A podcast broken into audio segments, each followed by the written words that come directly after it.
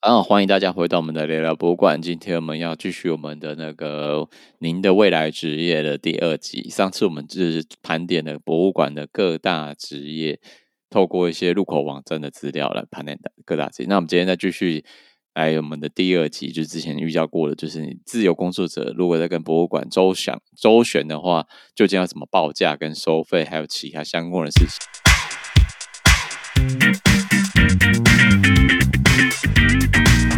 现在先欢迎一半的自由工作者的 Ann。嗨，大家好，我是 Ann。你说，你觉得我这样描述正确吗？是一半的自由工作者，然后偶尔我就是帮朋友打个零工这样子。认识的厂商的 A，他跑去跟博物馆标一个案子，假如说呃，博物馆的什么走廊上面的某个小展览，哦、然后他当然解解释版的部分就是标案给你，说文字部分标给，就是在发发案给你做。哦，对啊，我现在就是这样子啊。哦，呃，就可能我是负责某一个我比较擅长的部分，但他可能协助他做案子，他可能自己再分三四个小的部分给其他人做。嗯嗯，嗯，那这样的话，好像这个报价部分，你有某部分你也会必须要自己处理到嘛？如果你是接别人已经大标到的大案子的话，对啊，因为可能刚开始嘛，就先尝试看看，而且。主要是朋友找，然后我觉得合理的话，我大概就会接。然后这个资料是来自于美国博物馆联盟，它里面有一些固定的讲座。那那今年三月十七号说有出了一个博物馆该如何收费的活动，那所以就是会有一些互动的过程。那那主讲人其实他是一个非常非常具有经验的人，连主持人也是非常具有经验，就是他都是跟博物馆自由工作者，就是做标案啊，或者就协助博物馆或做顾问业的人。他的简历里面还有出现，他有在学校教书，哦，就已经学者级的了。对啊，你你可以帮我们介绍一下，我就导出来那个专业经验，就是他自己的履历上面他写的专业经验是什么？你可以帮我们介绍一下。好啊，他的专业经验有第一个是马萨诸塞州剑桥市罗伯兹咨询公司负责人，然后还有波士顿成人教育中心执行主任，诶，新英格兰博物馆协会执行董事。马萨诸塞州列克星敦国家遗产博物馆教育主任，美国波士顿宪法博物馆教育总监。而且你看他第一个那个简历说他一个什么负责人啊，自一九九六年成立以来，所以现在是二零二二对吧？所以他在业界就超过二十四二十几年的经验了。嗯，也是蛮资深的。对，所以就是有接过非常非常多案子，所以他才会可以成为主讲人。那他这次在三月十七号他的分享里面，就是谈的就是你在当自由工作者，或者你在跟博物馆接案的时候，你该如何定下你的这个费用？那你要怎么计算你的费用？然后可能大家通常会遇到哪些计算费用上的困难？然后最后讲到收款部分是怎样？我就觉得还蛮有趣的，可以整理一个大大纲大。大概的纲要跟大家介绍一下，嗯，想说，说不定在某种程度上也可以帮到在跟博物馆周旋的一些一些朋友。我就觉得，嗯，其实应该是可以分享，因为不不不一定大家都有注意到这个这个演讲活动。哦，对啊，嗯，那你可以先一开始帮我们讲说，他开门破山的时候就讲说，如果你接下来的演讲你都不想知道的话，你大概可以怎么？算你的报价哦。他说最简单的算法就是找到相对职位的薪水估算值，那把这项薪水乘以两倍或三倍，算出的时薪集距跟是否跟你的小时费率收费接近。嗯，就是像是假如说他现在做一个案子，你可能要聘请一个行政专员来做，他的行政专员薪水假如是台币十万块一个月。那你就是把它乘以两二十，讲乘以两倍或三倍，所以一个小一一个月就是二十万跟三十万，那再除以你下面要的小时数，那可以算出来你的那个时薪。那为什么他会这样算呢？哦，因为自由工作者有很多支出，要自己付劳健保，要付办公室的水电费，可能还要买电脑啊，买仪表机。那但是在受雇在博物馆内的员工就不用有这些支出嘛。那还有就是受雇的员工会有特休假期，然后可以收到薪水的放假日。但是自由工作者他没有这样的假期，也没有病假，而且在行事历上可能时间要永远保持弹性，以配合随时从天而降的新赚钱机会。这是我自己加的最后一个，他就是讲说那个行事历上要保持弹性，因为可能是做一份职位，可能做一份工作或做一个案子没办法养养活你，所以你可能会做，会需要找新的案子来做，同步进行不同的案子，所以那个你你工作时间就非常的弹性。但我觉得最让我不敢当自由工作者就是那个诶没有病假跟没有特休的这个这件事情嗯，但是真的说实在话，就是病假就是你自己就是拿自己的时间赶快休息，然后牺牲其他时间做原本要做的事情啊。嗯，对啊，那就变成说比较生活上好像比较没有规律，或是有些时候就会必须被工作压缩到自己休息的时间。对啊，但是这就，就是自由工作者的甘苦谈。我在想，因为我从没当过自由工作者，但我也可以。试图可以理理解这样的辛苦的状态，所以他刚刚讲到说那个两到三倍的计算方法，就是一个非常非常非常粗估的方式。假如说你等一下都没机会听了，等下就要就要把 Podcast 关掉，那这是你可能可以带着走的一个讯息。就是如果你现在在规算预算，而且你是新手的话，是不是可以这样的方法？但是什么东西会影响到你接案的报价的条件？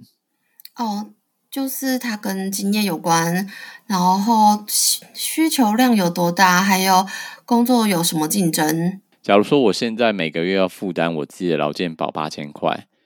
但我就是要把那个行政费用就要把八千劳健保八千块算进我的报价之中嘛。但是同时间有可能在学校教书的教授，他的劳健保是可能挂在学校那边，所以他的报价就不用考虑到那八千块的事情。那我假如说我现在我估算。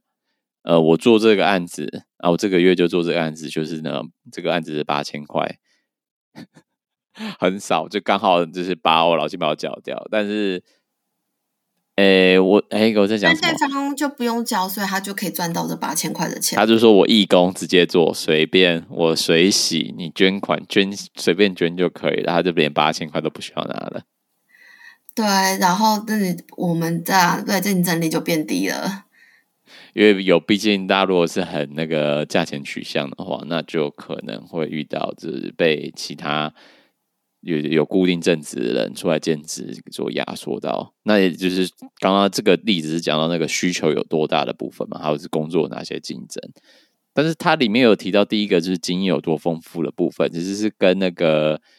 等一下它后面会讲到一个成本定价跟价值定价的。你可以帮我们继续介绍下去吗？他到底罗拉讲了这样？诶，罗拉他提了供了一个就熟能生巧的例子，就是当在做第八十个战略计划时，我不是一个新手，我知道做类似这样专案时会需要花多少时间和相关的成本，八九不离十的预估出来。赚多赚少是另外一回事，但刚开始工作的时候肯定做不到这一点。一旦有了更多的经验，工作就会更有效率。因此，你可以与那些工作更慢、收费更高的人竞争，因为你要有效率的工作。所以我你的经验决定你的效率，也决定了你接案的成本。嗯，如果要换成数字来介绍的话，就是。原本你一开始在报价的时候，大概就是心里是想啊，这个工作就是要花二十个小时才能完成。但你想说，其实我之前有些范本，或是之前我已经有做过类似的东西，在做类似的规划。假如说我们是在规划一个人员进修计划，然后这个但你大概知道这个博物馆或这个案子里面会有大概十个人、二十个人，大概就之前有已经有做过类似十到二十个人的培训计划，那可能就不由从头开始写。那个那个提案，你可以直接把过去的就是拿了过来当做当做范本，然后拿来改。那你可能原本要做计划的二十个小时，就可以往前只是缩短，或者更有效率缩短到十五个小时或二十二十哎十个小时。对，那你报价通常就可以再比别人家压更低一点点。嗯，对啊，这是大概他提到就是你那个成本定价或者是价值定价，就是除了你想象说你这个都要花多少成本。你也可以想说，你这个服务里面会提供对方多少价值？这样人家知道说，我现在做这个行销专案，帮博物馆做，那我现在我可以提供的价值是外面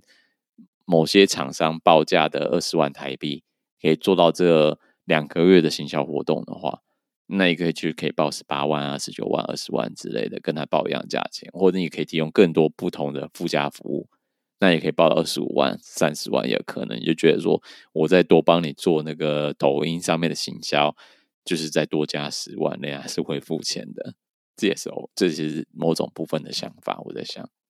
你究竟是要用你的想象中，你的想象报价，究竟你要喊一口价，还是要看那个计时计费的价格呢？那这个的话是该如何如何计算？你可以讲一下它的他是怎么想的呢？好啊，罗拉他个人的偏好是倾向于按专案出价。那缺点是客户会在专案进行中挑三拣四，想占便宜，不断各种通讯软体骚扰自由工作者。套句专家被这样报价搞得很抓狂的老公的说法：如果你按小时计费，他们就不会这样虐待你。他们在拿起电话的时候会三思而行。大家都能接受。与会计师与律师通话时，就会被收巨额咨询费。为什么其他接案厂商打来沟通时就是免费？律师咨询费跟会计师咨询费，就是你询问他问题，就是算你在咨询嘛，那时候就会开始收费。那为什么其他的案子没办法做到这个东西？是专业性不高呢，还是就是业界的情况是这样？而且这他这我现在在讲的这个是美国的例子哦，美国的话也会发生同样的事情。那但所以他刚刚讲到说，如果你是算小时的话，你就可以说哦，现在开始算一个小时，我帮你工作。你可或是你他可能呃傍晚或下班前，他丢了一个讯息给你，或者丢了一个电子信箱、电子邮件给你，要你开始做。你可能把可以把晚上时间就放进那个小时的计费之中。对啊，嗯，那就是小时计费小时的部分。嗯，那他有讲到一个。如果你真的要决定的话，他建议说有些人适合哪一些，有些人适合哪些，你可以继续帮我们讲吗？因此啊，专家建议应该运用混合式的计费方式。谁会是有问题的客户？谁会是容易合作的客户？有些客户适合使用一口价的专案定价方式，例如合作愉快的老客户，提供服务是客户需要花双倍时间处理，但能做得更有效率的专案。另一种混合的方式是预约可用性，合约中会规定你要给我每个月十五小时的工作，客户要为你每个月十五小时的工作付费，通常会有一个浮动工作时数范围，约正负百分之十来写。因此，如果你在一个月内工作十六点五个小时，下个月内就浮动调整为工作十三点五个小时。但他有时候你会不会想，因为我知道，如果像你是做资讯工程类型的话，他可能就是系统维护啊，每个每个月可能会需要系统维护啊，或者有一些东西需要运行，他可能不需要一个人在那边，他可能就是一个月需要四个小时或八个小时的时间。然后可能如果出现问题，他可能就特别的过来多花一点时间，那也许下个月就少那几个小时的时间。对啊，因为系统也是继续跑，但我不太确定，就是在博物馆里面有没有曾经有这种，因为他毕竟是这专家说的嘛，表示说在他在他的接案过程生涯中真的有提供这样，或者他真有听过人家这样提供这样服务。对啊，就看有没有人愿意跟我们分享，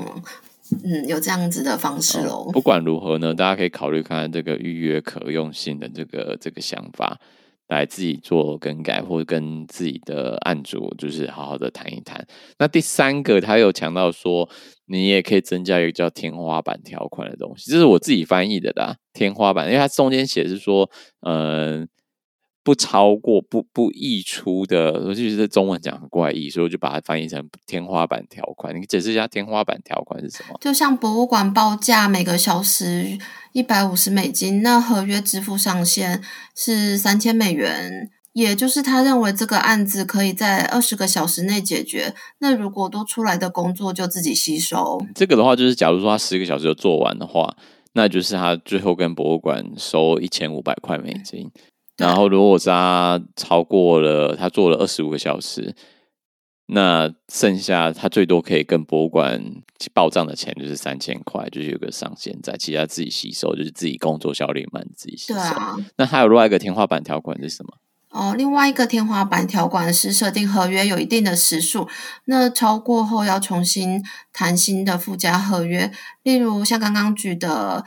三千元二十个小时的合约，那如果超过了就要重新谈，为额外的时间做第二个采购单。假如说我觉得超过做二十五个小时，嗯、那我后面的五个小时就会额外再发一张，嗯。发一张 invoice 跟公司，哎，不是跟公司，跟博物馆这边申请费用。那呃，要做的东西又会莫名其妙开始膨胀嘛，可能要改来改去，改来改去，改来改去，改到后来那个时间都超过了。通常是大家牺牲的部分，牺牲奉献就是送免钱的部分。对啊，或者就是自由工作者，可能就是要肯要去跟。业主谈判就会说，你们可能要我们修这边，或者是要要做什么做什么，其实已经超过了原本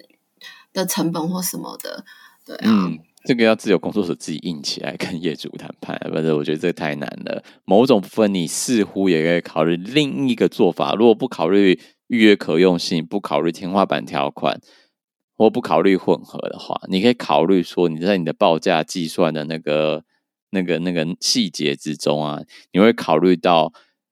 以毛利计算的方式。什么叫做以毛利计算方式？就是假如说你现在影印影印一张纸费用是的，呃五五百块，就是你印一张超大的输出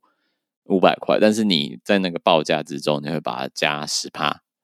那就变成五百五十块这张这张输出，因为你永远都是要考虑到你中间的行政成本。你可以帮我们讲讲一下，是那个行他讲的那个行政成本是什么东西呢？哦、呃，就是就是你雇佣了一个，例如啦，就是雇佣了一个校对员，而这个校对员向你收取两千美元，那你已经花了一些时间来确保校对员做得很好，因此也许你应该在校对员的账单上加百分之十，以说明你的时间和你为了找到一个好的校对而进行的接触。因此，有些人呢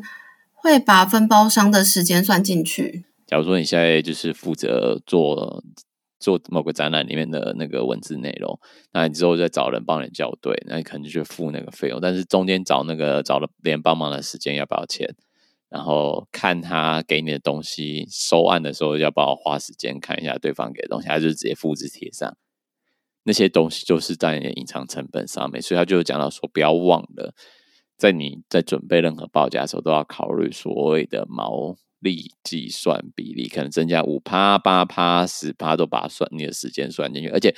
还有很多隐藏成本是在报价之中很难显现。假如说你现在要反复跟客户寄送大图面啊，你可能可能需要快递寄送啊，那些快递寄送的钱都是开销之中，那你不可能每一个。细节的说哦，我们这个专里面就是可能会有两次的邮递费用，这样写在里面。对啊，所以你可能会把这些费用都会算进行政成本之中。那很多部分，如果你是用行那个用原始成本来做报价的话，你可能就会忽略这些行政成本，那就会默默的流进你的利润的吃吃掉你利润之中。那你可能忙了半天，你可能就都不会赚到钱，或是可能连。一台新的摩托车都买不起之类的，可能会这样发生，所以，所以就是还要再考虑说你，你你就是你不能实报实销，那就会很，那就会很辛，做的很辛苦。就是要把这有一些无形的时间啊，或者是说，就是一些往来的费用都要算进去。嗯，开会啊什么的，对对对。嗯开会，你可以介绍一下开会这些东西吗？客户的地方去跟他见面开会，那这可能就会有交通的费用啊，然后吃饭啊的钱。在演讲中有提到的蛮有趣的例子，就是他假如说今天客户有开幕式活动，就希望你参加。但是开幕式活动，他就说很简短、很简短，只要十五分钟时间，你觉得到场来参加就好。但问题是，开幕式可能你住在新竹，开幕式在台北，那你可能要开。一个小时的车上台北，然后就为那个 那个十五分钟开幕式，然后中间再跟一些人喝个饮料啊，或者打个声招呼啊，回到家，这样会不会半天就没有了？那你这半天是不是就完全没办法处理其他事情？就是开车，开车交通就花两个小时嘛，然后中间算一个小时，三个小时，那前出门前准备，出门后休息，那是不是也要四个小时？那你是他是只该付给你十五分钟的费用吗？那下一个呢？假如说现在已经丢了一笔费用，丢了一个报价给博物馆，或者给厂商，或者给业主了，那总是会不会遇到就是被要求要打折？对啊，因为其实大家有的也是在看这些预算人，也是蛮有经验的。所以不不一定就是说哦，你有一些项目报价不合理，还是会还是会抓得出来啊。可能那年编想要做的东西是 A B C D E，但是有的预算只能做到 C 而已。那就要看看看你要不要接啊。可能你看到这个钱不合理，然后时间又短，自己评估下来就是没办法做，应该就不会想要接啊。嗯，那这专家罗拉其实就有提到一个非常有趣的点，他说：“假如说你真的、真的、真的、真的非常要接这个案子，这个案子可能是你从没做过新领域，它是你进这个领域的敲门砖，或是未来一年你就可以靠这工作，毕竟是就比较稳定的那个，你就不用可能有大月、小月，然后大月很大。”很忙，忙到爆炸。小月就是闲到无聊到。对啊，这可能长期合作的话，至少可以预先规划每个月要做什么事情啊。那可就可以再去有其他能量去评估说做其他事情，或者是它是一个标杆性的一个工作。假如说业界中你先做到这个东西。那你可不可以考虑说，哦，是不是要打折这件事？你是可以考虑看看的。对啊，就可以带来民生，或者是它真的是非常有先驱性。可能做了之后，也许评估下来会有更多人来找你做这件事情的话，那真的就会去接。嗯，所以呢，这个叫打折不打折，就是看这个你的案子，或者你跟这个业主的关系是怎样，再自己做评估。那他当然就有说到，他在业界这这二十几年来，就也有听过完全不打折的部分，就是有人就是坚持己见，那就是没有什么正确的做法，就是看你开心就好。因为他里面他还有提到另外一个想法，就是假如说有人要叫他打折的话，但他觉得这对这博物馆真的有帮助，他会要那个他的做法很有趣。假如说他要他这个案子，他原本的报价是两两万美金，但是他可能博物馆只付了出了一万五，他就会要求博物馆说，你就付我一千一万五加五千，然后那五千的话捐给博物馆本身。哦，这个好有趣哦。所以就是你的五千还是进到博物馆的那个账户之中嘛？但是你的报价单上面还是写两万元，他觉得这样自己会做的比较开心一点，会比较好。好哦，我觉得这蛮特别的诶，嗯，就台面上可能大家都觉得哦，你没有去降低你的价钱价钱，但是可能实际上你收到的实际款项是一万五，然后解释成就是另外五千元，就是捐给博物馆支持他们的运作。嗯嗯，那同时间你在可能年度报税的时候，可以拿那五千块来抵税，看实际状况怎样吧。看那个税单，或你的那个你的报税是综合报综合所得税的时候要怎么报法。嗯、呃，他有朋友就是还跟客户或者跟业主或跟博物馆解释说没办法提供降价的。他说，实际上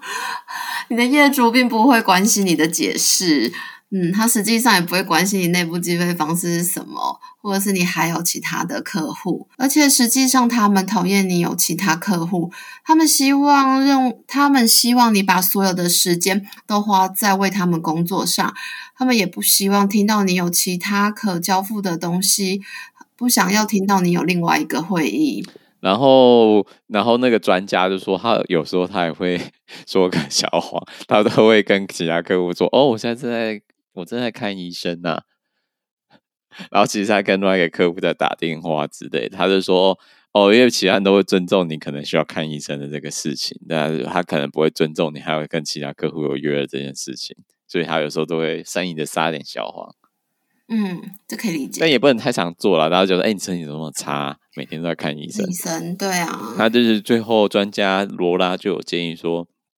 哎，你的收费标准就讲完了嘛？那你什么时候要收钱？钱总是要收回来嘛？哦、最佳建议就是要先有预付款，因为就是自因为自由工作者也有账单要付，可能有固定的手机费用啊、房租，以及每个月就固定要支出的费用。他说最好是先付三分之一，在最重要可交付成果的时候付三分之一，然后最后再付三分之一，就是分三期付款。那或另外就是是用按月结算。对，可是不过这些都是看你跟客户的合作关系，或者是专案的类型。哎，三分之一的这种方法，三期是在台湾，那他们蛮常见的啊，应该大部分都是分三期，可能在签约的时候就会先付一部分钱，然后嗯，中间再付一部分，嗯、最后再付，再把尾款结完。呃，那下一个他讲到说最常见的冲突这个东西，你来介绍一下，然后跟我们说一下你的看法。哦，最常遇到的冲突啊，就是自由工作者觉得专案完成了，但是客户可能不这样认为。就自由工作者寄过去的发票，却遇到客户不愿意付款的问题。你要看你的角度是怎样，有些他是觉得结案了，但是客户你可能是厂商就觉得说。欸、不是你，你可能是案主，你就觉得这东西其实根本没写好，你结案报告写乱七八糟，怎么可能结案呢、啊？这样真的就是双方要再去沟通。可能自由工作者觉得完成了，但客户他可能觉得不完成的地方到底在哪边？嗯，但是完成度、完成的要点是在合约中都会写清楚的嘛？但是完成的那个，嗯，那个质质感或者是那个质量。就是量化很容易去计算，可是质化这个东西很难去有，嗯、就是很难去衡量。嗯，最简单的例子就是，假如说他给你的结案报告书，然后里面文字写的狗屁不通，你连看就是看十遍也看不出个所以然。这个东西它是结案的没错啊，但里面那个文字是造任何人都读不出来一个所以然来的问题。啊究竟算结案了吗？就是是问，这个连如果别人都读不出来的话。这个就真的没有办法接受啊！对啊，但问题是他说我交啦，我检验报告里面有字啊，也有写结论啊，也有写任何要做的照片都有附上，但是就是里面的字是完全没办法被人类理解，可能是那种 AI 算出来的字，然后直接把它复制贴上贴在里面，但是没有那么恶质啊！我想应该世界上的厂商应该不会有恶质到这种自断后路的状况。对啊，毕竟你还有一笔钱压在客户那边啊。嗯，对啊。压在压压在业主那边，也不是压在客户。压压在业主那边，嗯，对，但是这只是一个比较夸张的例子，但就是收款冲突这件事是大家常见到的东西。那大家就是要刚刚跟你跟大家建议，就是要想办法沟通出那个差异点在哪里，尤其是那种感觉上面的差异点。再做一个补充，就是现在我不知道台湾的部分是不是很多人在使用，就是线上电子平台来做。管理应收账款跟你的那个你的付款啊薪水这部分，因为国外好像蛮流行，在下面就有建议的四种 app，就是叫做 Wave、Paymo，然后 Harvest，然后 QuickBooks，然后这几个有几个软体都是上面还可以在管理说，哦，你工作了几个小时，直接跟对方请款的一个电子平台。它大概这样的电子平台，就是你可以就是像一个网络银行一样，它不是网络银行，它就是让你管理说，哦，你手上可能有四张发票，你需要发给谁谁谁，然后你可能有几张几张发票，你是要付钱给影印店啊，那你可以在线上就直接管理哪些要付，哪些是哪一天要付，上面可以就是时间什么时候要付钱啊，一个月中，或是你可能手下有。请了两个工读生，那这里上面工读生的薪水可以在这平台上面做管理，然后甚至说刚讲的工作数啊，哪一天从几几两两点工作四点也可以在上面可以看得到，那你就可以所有的那个你那个财务上面的东西，可以在那个平电子平台上做管理跟做发出发票的部分。最后一个就是要讲到说，现在在通膨的时代，那究竟？一个自由工作者跟公司报价，跟你的业主报价。如果你现在遇到就是撑不住了，要要要涨价的部分，该怎么跟业主来沟通？金句原则就是你可以提早跟你的业主告知说：“哦，我可能明年就要涨价了哦，二零二三年明年要涨价了。可能之前跟你做案子一千一百五十块月，一百五十块的时薪可能会涨到一百六十块。”那在月底之前都会原维持原报价，你可以接受的话，我们就未来再继续合作；如果没办法的话，就真的没办法做下去，就拜拜。嗯，然后我再去找新的客户来做，那就意思就是提早告知、及早放生的这个想法。可以有缘的合作人就是继续留下来继续做，没有缘的合作人就是尽早分手。就是好聚好散啊。就我也不是突然就跟你说我要涨价了之类的，先不先告诉你？当你在可能月中或是提早几个月前就已经先跟他们宣布说未来可能会涨价，那对方是不是业主那边或者博物馆那边是不是也是有年度预算这件事情需要被考量到？对啊，那他都已经知道说你明年要涨价，那是不是明年的预算就要多估一点？不会在这边跟你那个哭哭摇摇，对，然后讲说哦，你 算便宜点啊，真的没有预算做，真的，呃，本来就是你前一年的预算就要估多一点啊，所以他前一年提早跟你讲说他未来要涨价，也是就是提早帮客户那边铺路，嗯，就是大家就是合作上面就是要一些空间，让大家有机会调整啊。所以是跟大家可以业那个大这个罗拉专家，就是跟大家建议说，其实应该叫他罗伯特罗伯特教授。哎，说他在大学有见过，一直讲到罗拉，一直直呼他本名，对他好像很熟的感觉。对罗，所以罗伯特教授就建议大家要提早告知。那通常他的长期客户，他都会跟他都有六个月时间来提早宣布涨价。所以就是好聚好散，然后提早放生，就这样。对啊，我觉得就先讲，大家可以评估未来的合作方式。就是你的报价究竟要用怎样的方法来计算价格？就是计时薪呢，还是计整个专案的一口价？那你的隐藏成本要怎么计算？那有哪些会影响到你报价条件的经验的业主是怎样？你们之间合作关系是什么？那后来有讲到说啊，如果人要收钱的话，最常遇到怎么样的状况？要怎么收会比较好？那最后一个讲到就是涨价，该怎么涨会比较不会伤对方和气，伤彼此和气的方法。对啊，可是可能真的就是，也许你花了更多的时间在做回信沟通或行政的上面。但这个时间成本，那时候可能是当初在接案子的时候没有去考量到的。如果你是接小案的人，其实你这部分就是给你的啊，因为你毕竟毕竟你面对，你可以讲说，哦，我就是做这文字案，我可能你接的不是主案嘛，你接的是只后面的发包案子，那你这个部分你还是要考量到自己接文字案的那个 成本跟利润啊。